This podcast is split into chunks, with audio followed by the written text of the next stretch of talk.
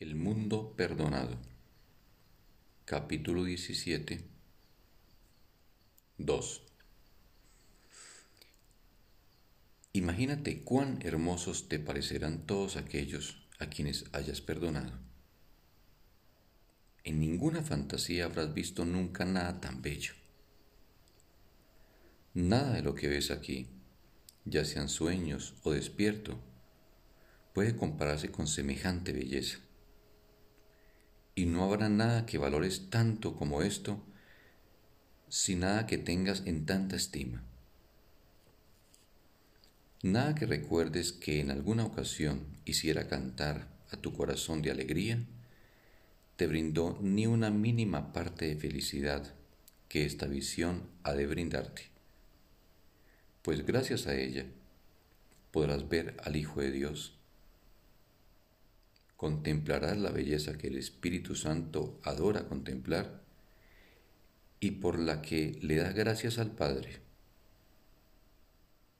Él fue creado para ver esto por ti, hasta que tú aprendas a verlo por tu cuenta. Y todas sus enseñanzas conducen a esa visión y a dar gracias con Él. Esta belleza no es una fantasía, es el mundo real resplandeciente, puro y nuevo, en el que todo refulge bajo la luz del sol. No hay nada oculto aquí, pues todo ha sido perdonado, y ya que no quedan fantasías que oculten la verdad. No hay nada oculto aquí, pues todo ha sido perdonado y ya no quedan fantasías que oculten la verdad. El puente entre ese mundo y este es tan corto y tan fácil de cruzar que nunca te hubieses podido imaginar que fuese el punto de encuentro de mundos tan dispares. Mas, este corto puente es la cosa más poderosa conectada a este mundo. Este ínfimo paso, tan pequeño, que ni siquiera has reparado en él, es un salto que te lleva a través del tiempo, hasta la eternidad, y te conduce más allá de toda fealdad hacia una belleza que te subyugará y que nunca cesará de maravillarte con su perfección. Este paso, el más corto que jamás se haya dado, sigue siendo el mayor logro que el plan de Dios, en el plan de Dios para la expiación. Todo lo demás se aprende. Pero esto es algo que se nos da y que es completo en sí mismo y absolutamente perfecto. Nadie, excepto aquel que planeó la salvación, podría completarlo tan perfectamente. El mundo real, en toda su belleza, es algo que se aprende a alcanzar Todas las fantasías se desvanecen y nada ni nadie continúa siendo prisionero de ellas. Y gracias a tu propio perdón, ahora puedes ver. Lo que ves, sin embargo, es únicamente lo que inventaste, excepto que ahora la bendición de tu perdón descansa sobre ello. Y con esta última bendición que el Hijo de Dios se da a sí mismo, la percepción real, nacida de la nueva perspectiva que ha aprendido, habrá cumplido su propósito. Las estrellas se desvanecerán en la luz y el sol que iluminó al mundo para que su belleza se pudiese apreciar desaparecerá la percepción no tendrá razón de ser cuando haya sido perfeccionada, pues nada que haya sido utilizado para el aprendizaje tendrá función alguna. Nada, nada cambiará jamás. Y las fluctuaciones y los matices, así como las diferencias y contrastes que hacían que la percepción fuese posible, cesarán la percepción del mundo real será tan fugaz que apenas tendrás tiempo para dar, de dar gracias a Dios por él. Pues una vez que hayas alcanzado el mundo real y estés listo para recibir a Dios, Él dará de inmediato el último paso.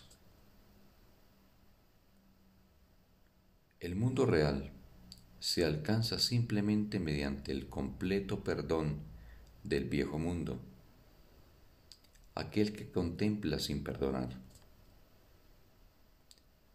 El gran transformador de la percepción emprenderá contigo un examen minucioso de la mente que dio lugar a ese mundo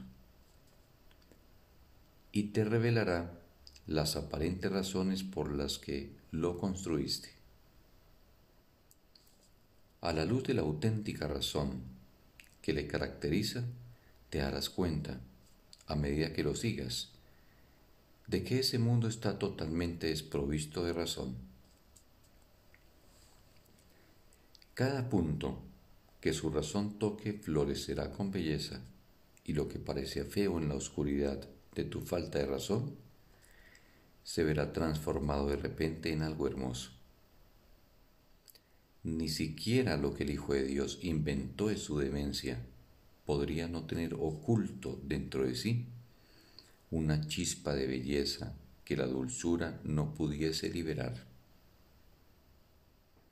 Esta belleza brotará para bendecir todo cuanto veas, conforme contemples al mundo con los ojos del perdón.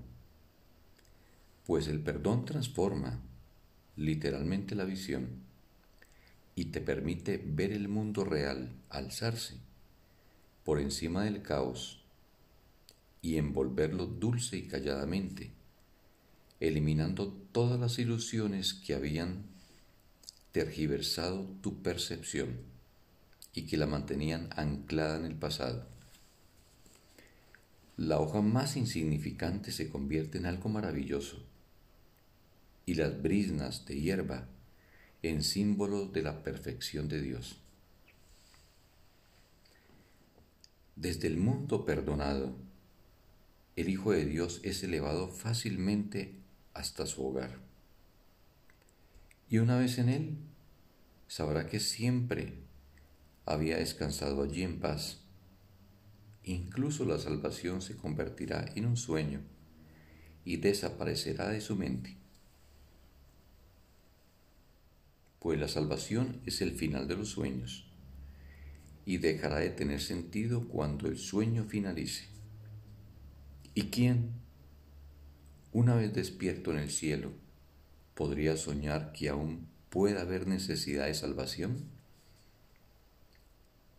Cuando desea la salvación, ¿cuándo desea la salvación? Pues ella te hará el mundo real, el cual está esperando ansiosamente ese momento las ansias del Espíritu Santo por dártelo son tan intensas que Él no quisiera esperar, si bien espera pacientemente. Une su paciencia a tu impaciencia para que tu encuentro con Él no se demore más. Ve gustosamente a encontrarte con tu Redentor y con absoluta confianza abandona con Él este mundo y entra al mundo real de belleza y perdón. Fin del texto. Un bendecido día para todos.